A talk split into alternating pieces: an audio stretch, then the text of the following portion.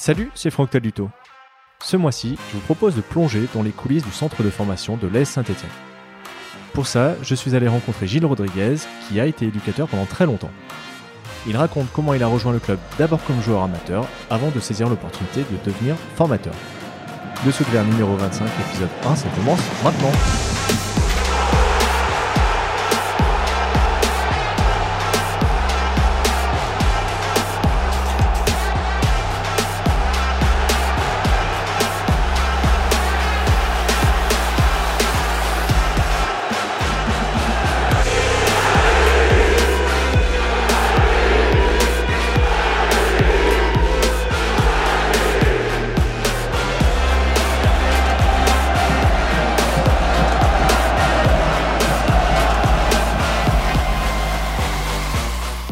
Salut Gilles. Bonjour Franck. Merci de nous accueillir chez toi pour parler d'un sujet que je voulais aborder depuis longtemps euh, dans ce podcast, la formation et les jeunes joueurs.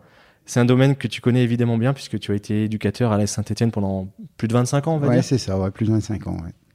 Tu as dû arrêter pour des raisons de santé, j'ai vu en janvier 2018, sans finalement pouvoir reprendre ensuite. Alors je commence par te demander de, de tes nouvelles. Comment tu vas et où est-ce que tu en es euh, aujourd'hui? Eh ben, ça va très très bien puisque j'ai retrouvé euh, l'usage de, de, de, mon membre puisque j'avais un problème pas la... On m'a posé une prothèse, euh, mais c'est pas la prothèse qui a posé problème, c'est l'anesthésie. On m'a touché le nerf fémoral et je prenais, j'avais pas de muscle, j'avais plus de, de, de, de muscle, donc euh, très compliqué de, de, de faire marcher un, une articulation sans muscle. Voilà, donc ça a duré très très longtemps et euh, ouais, ça m'a ça m'a ça m'a fait souffrir aussi. Mais bon, c'est fini. Maintenant, on n'en parle plus. Je fais du vélo et c'est la pleine forme. Ouais, c'est ce que j'allais dire. Notamment, on voit Alain Blachon qui, ah, qui oui. poste sur Instagram vos exploits. ah ouais, ouais, non, c'est un vrai plaisir de faire du, du, vélo avec Alain parce que bah, on parle football, mais pas que, euh, puisque on est aussi des amoureux du vin, donc on parle de la vie surtout. Et toi, justement, qui a, qui a baigné dans ce milieu du foot, le, le terrain aujourd'hui te manque pas? Alors pas du tout, mais vraiment pas du tout, parce que ben voilà, j'ai passé le voilà le, le, le cap, hein, comme on dit, et puis euh, euh, quand on est dans le milieu du foot, il y a tellement, on est pris que par ça, et euh, il y a tellement de choses à côté qu'on n'a pas le temps de s'en occuper. Maintenant, je m'occupe de tous les à côté, et plus plus du foot. Alors, ça intègre, j'imagine, la famille. Bien sûr. Et la famille, j'ai découvert en préparant. Alors, moi, je savais que tu étais un local avec l'accent dont tu me parlais avant qu'on commence l'enregistrement. Mais pas que ton papa avait porté le maillot vert et, oui. et avec brio, puisqu'il a marqué pas mal de buts, je crois, mmh. pendant la période de Deuxième Guerre mondiale et après. Oui, c'est après la, après la guerre, oui, oui, il a été. Ben, bon, euh, la famille est arrivée d'Espagne. Est arrivée d'Espagne à Sainte-Foy-l'Argentière, hein, qui est pas très loin d'ici, mmh. puisque bon, j'ai un grand-père qui était peintre sur porcelaine. Euh, et puis euh, il a été repéré euh, par le, c'était à l'époque Roche-la-Molière. Euh, il y avait un bon club de, enfin il y a toujours un bon club de foot. Ouais, mais, qui a fait quelques épopées en Coupe de qui France. Qui avait fait des épopées et puis comme ça c'est parti. Il a joué, à, il a joué bien sûr à la Saint-Étienne. Il a joué aussi à Lyon. Je le dis pas trop fort, mais non pas du tout. Et il a joué à Bordeaux aussi. Hein, donc quand même trois trois grands clubs du championnat français. J'ai d'ailleurs un, un, un, frère qui est né à Bordeaux pendant ces années-là. Dans les années, donc mon frère est de 49. 49, il joue à Bordeaux. Donc euh, oui, oui, il a fait une carrière professionnelle, euh, mais bon, c'était pas, c'était pas le football de, de maintenant, c'était pas les salaires de maintenant, hein, c'était voilà, il travaillait aussi un petit peu à côté, donc euh, voilà. Mais bon, très fier de, de, il a été reconnu. Bon, si on parle avec des anciens stéphanois, il connaissait, il avait un surnom, c'était Canas, donc tout le monde le connaissait sous le nom de Canas, donc voilà. C'est ouais, très fier. Le foot était important à la maison quand tu étais petit? Alors moi, je vais le dire, honnêtement non, puisque bon, je suis né assez tard, mes parents m'ont eu assez tard. Mon père était, était à l'époque malade déjà, euh, il, est, il, est, décédé très jeune, il est décédé à 49 ans, donc j'ai pas trop trop de souvenirs par rapport à ça. Euh, j'ai un frère qui joue au football, mais euh, on n'était pas une, une famille baignée que dans le football. Non, non, non, pas du tout, pas du tout. Toi, sans, te faire offense, tu as été un, bon joueur euh, au niveau euh, régional. Comment est-ce que tu as rejoint la SS euh, Je crois que c'est au milieu ou fin des années 80 moi, j'ai été formé à l'Olympique de Saint-Étienne. Enfin, mon premier club, ça a été la SAM. Alors, la SAM, pareil, c'était un club un petit peu, voilà, mythique du, bassin stéphanois. Hein. La SAM, c'est euh, à l'Étivalière. C'était dans, nos vestiaires, c'était des, anciens campements de prisonniers. C'était ouais, c'était assez, c'était ouais, c'était.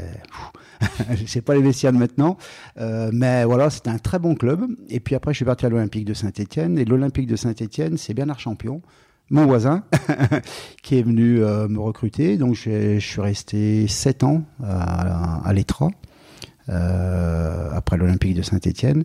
Et euh, Gérard Fernandez euh, est venu me chercher à l'époque. Il, venait de rejoindre l'AS Saint-Étienne. après Côte Chaude. Et je suis parti à l'AS Saint-Étienne pour jouer pendant 5 ans, de 87 à 93. Si je calcule rapidement, tu avais quoi, 26, 27, 28 ans? Voilà. Alors, ils nous avaient recrutés, on était quelques joueurs euh, amateurs, dont il y avait Hervé Didier qui était avec moi à l'ETRA, il y avait les, l'Esperandio qui était à, à Côte-Chaude, Yves Vray qui était à Côte-Chaude. Et à l'époque, ils voulaient encadrer un petit peu, parce qu'il n'y avait pas des équipes comme maintenant de, U17, tout ça. Ils voulaient encadrer les jeunes stagiaires de la Saint-Etienne. C'était l'équipe 3 de la Saint-Etienne. Hein. Il y avait les pros, bien sûr. Il y avait l'équipe de 3e division et il y avait l'équipe de DH. Donc les jeunes comme Grégory Coupet, comme Titi Camara ont débuté dans cette équipe 3 avec nous, des, des alors j'allais dire des vieux briscards, oui, des, des, des vieux quoi, qui, ouais, expérimentés. Oui, un peu expérimenté. Le championnat de DH était à un bon niveau, donc nous, ben, on s'y retrouvait puisqu'on jouait à un très bon niveau avec des jeunes, avec des, une structure, euh, avec euh, bon, on avait des équipements. Euh, ça paraît dérisoire maintenant, mais pour nous, c'était notre bonheur. Hein. Donc voilà, on, on, a fait quelques quelques années comme ça. C'était c'était super. Qu'est-ce que ça représentait pour toi, le Stéphanois, justement, comme on le disait tout à l'heure, de, porter ce maillot en compétition? Ah bah, C'était une fierté énorme. En plus, on jouait à l'époque à Geoffroy Guichard, quand même. Hein. L'équipe de DH jouait sur la pelouse de Geoffroy Guichard. Donc, euh, les, alors l'équipe euh, troisième division, bien sûr, mais même l'équipe de DH. Donc, on avait, voilà, on avait tout. On avait le synthétique couvert, quand je ne pas, moi, quand je m'entraînais à l'Etra ou à l'Olympique, on, s'entraînait sur, sur ce qu'on appelle les stabilisés ou le scory. Donc euh, voilà, nous, euh, notre bonheur, euh, petits joueurs amateurs, c'était ça. Hein. Euh, toutes les années, on avait nos pompes de foot toutes neuves. Alors c'était Puma, c'était Adidas, selon le sponsor du club. Et voilà, donc ça suffisait à notre bonheur. On avait quelques petites primes de match. Quoi de mieux? On s'est régalé pendant ces années. C'est les bons souvenirs.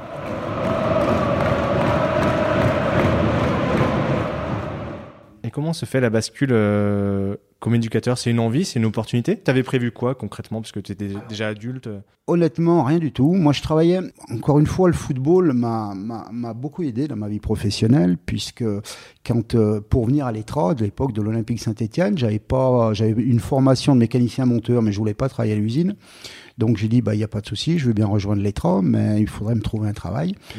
Et à l'époque, c'était Jacques Didier. Alors je ne sais pas si tu as entendu parler de monsieur Jacques Didier, qui avait une, et qui a toujours, enfin, il est décédé en 87 euh, ou 88, qui avait une grosse boucherie euh, charcuterie à Saint-Étienne, rue Roger Fapa.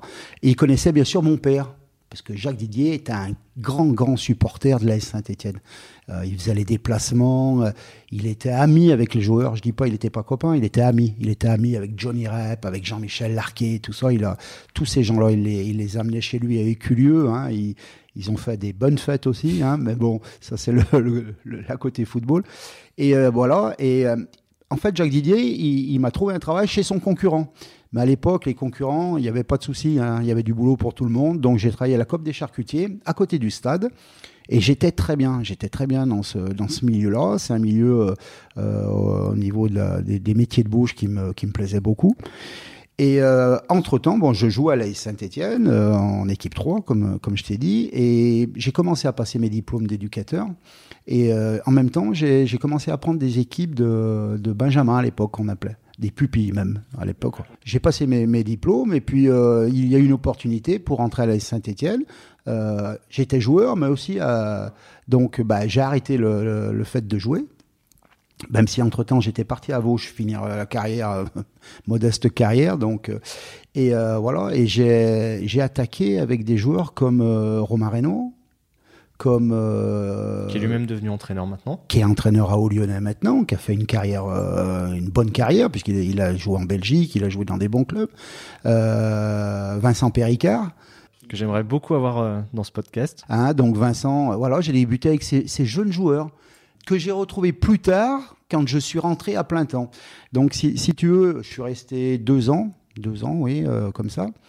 Et on a eu des soucis dans ma boîte. On a, je sais pas, ouais, je peux en parler. On avait un, personnage qui, a pris la direction de, ma boîte et ça se passait pas du tout. Donc euh, j'ai démissionné. Au bout de 15 ans, j'ai démissionné parce qu'entre-temps, ben, on m'a proposé un poste euh, au centre de formation et c'est comme ça que ça s'est fait.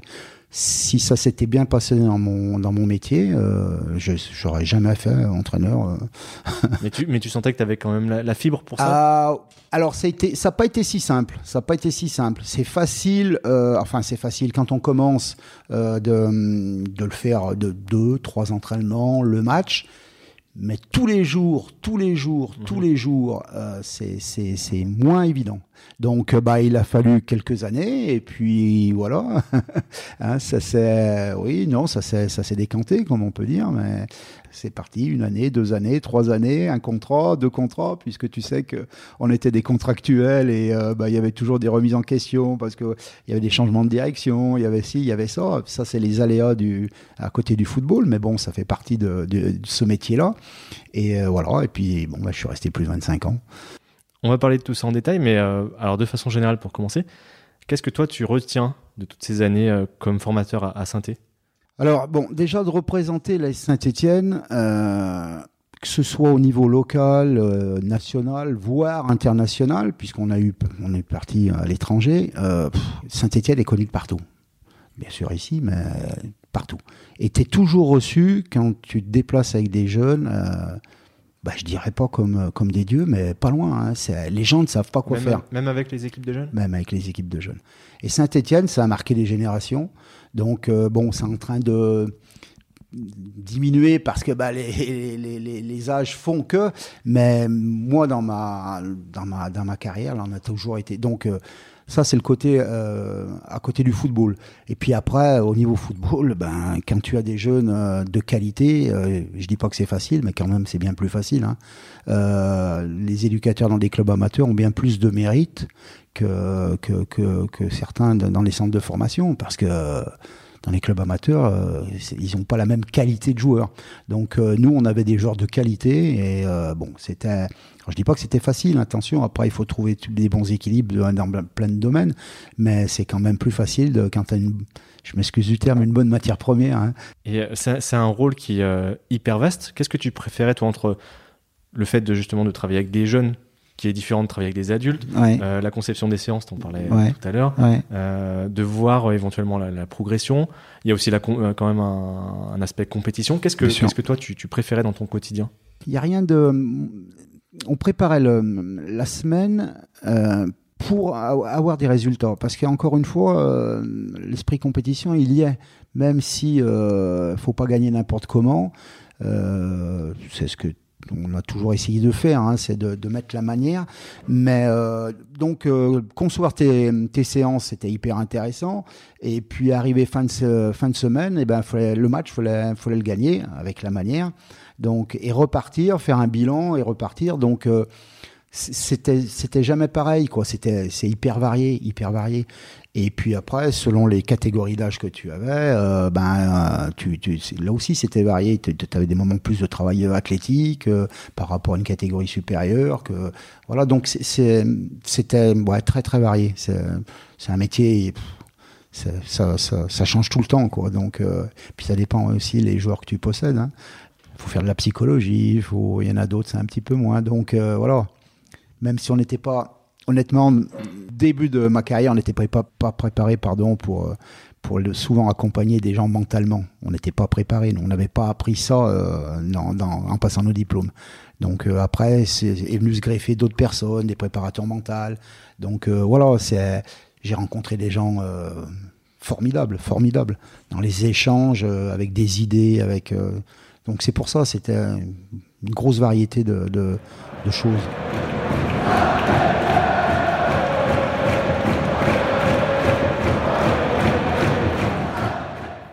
Je passe sur tout à fait autre chose. Tu en as dit un mot tout à l'heure, ce sont les résultats. Euh, dans les catégories que tu as bien connues, U15, U17, je vais mettre aussi U19. Euh, quelle est l'importance? Est-ce que c'est une validation du travail? Il y a une question d'image aussi Pourquoi il faut, il faut des résultats? Alors que souvent les directeurs de centres de formation nous disent à nous journalistes que c'est pas la priorité, euh, que la priorité c'est de bien former les joueurs, etc. Quitte à, à, perdre certains matchs, mais en ayant appliqué les principes de jeu qui sont définis on, forme des compétiteurs. On forme, il, va falloir qu'ils soient dans la compétition. Il faut gagner, il faut gagner. Alors encore une fois, pas de n'importe quelle manière mais faut gagner. Donc euh, moi, à un moment donné, j'ai eu une interview, j'ai dit, bah, bah, je suis assez fier aussi d'avoir formé des hommes, parce que euh, en apprenant euh, certaines bases de, de, la vie aussi, le respect, tout ça, même si bon, la plupart du temps, c'était bien, bien, bien fait aussi par les parents, mais et il y a quelqu'un qui avait répondu sur un sur un site, ouais, mais si on forme que des hommes, on va pas faire, former des footballeurs professionnels pour les Saint-Étienne. Bah, je crois que c'est non, c'est un compromis de tout encore une fois, euh, bien travailler la semaine, appliquer les principes, mais le week-end, on a envie de gagner. On a envie de gagner. Alors, encore une, sans, sans, euh, sans faire n'importe quoi, voilà, on va respecter ce qu'on a mis en place. Et c'était souvent différent. Hein. On pouvait décider d'un pressing haut, voire euh, jouer très bas ce jour-là, pour qu'ils apprennent un petit peu toutes les, sortes de philosophies. Mais après, ça valide ça valide euh, les résultats de ton travail aussi. Si tu finis dernier, euh, qu'est-ce qui se passe? C'est quoi? C'est les joueurs qui sont pas bons? C'est les choix? Non, ça, ça valide. Donc, euh, et puis, ils, sont, les joueurs, ils sont compétiteurs dans l'âme. Ils comprendraient pas que le, le, coach ils dise bon, c'est pas grave. Jamais on a dit c'est pas grave si on a perdu. On peut relativiser en disant ok, aujourd'hui on a fait un bon match. Ils ont été meilleurs, c'est arrivé ça. Mais on disait jamais, c'est pas grave, on a perdu. C'est pas possible. C'est pas possible. On n'avait pas cette philosophie en tout cas.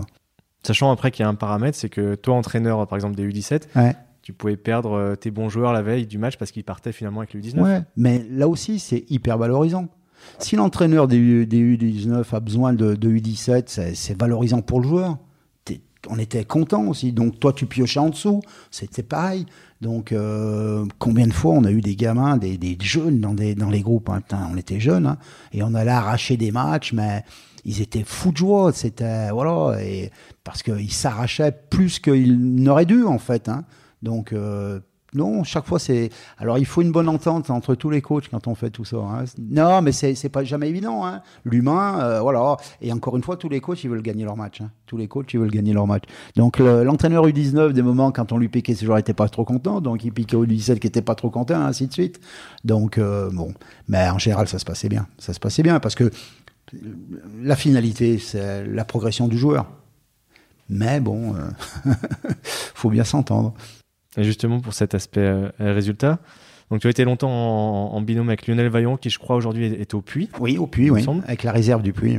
Et vous avez été champion de France U17 en, 2013. Oui. C'est un, des grands moments, toi, de, de, ton parcours d'éducateur? Oui, oui. J'avais perdu une finale avec euh, Loïc Perrin, euh, Bafé Gomis, contre Clairefontaine. Un match, euh, on fait une finale, comment dire, une finale ouais, j'en garde pas un souvenir parce qu'il n'y avait rien eu, il n'y a pas eu de match en fait. Les deux équipes, que ce soit l'INF ou, nous, l'enjeu avait tué le jeu. On était tellement contractés, donc il n'y avait pas eu de match, on, perd au tir au but.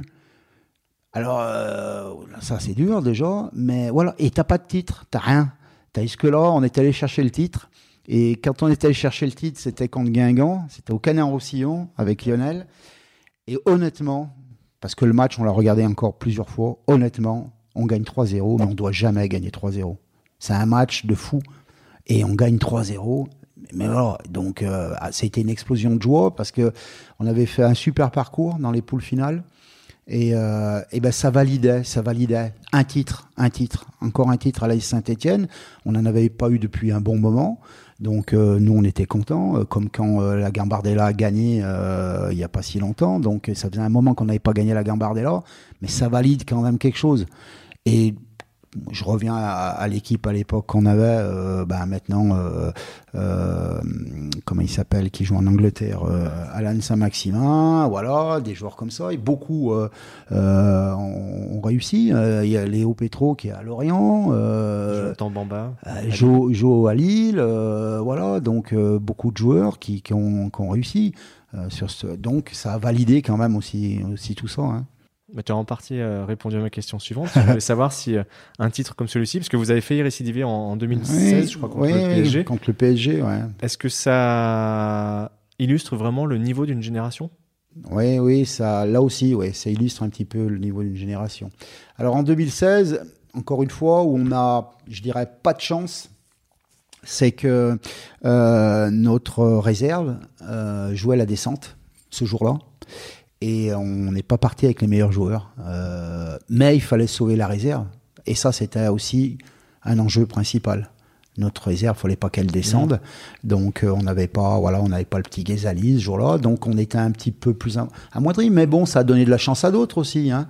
Donc euh, je pense au petit Ménétrieux qui avait marqué ce jour-là la finale quand on est revenu à 2-2. Il y a eu un fait de jeu aussi derrière, bon, mais voilà. Mais ça reste aussi un bon souvenir, mais sans le titre. Alors ça aurait été meilleur avec le titre. Mais Paris Saint-Germain avait une grosse génération, donc euh, on a perdu contre plus fort, honnêtement, ce jour-là. Mais on les a, on les a bien embêtés.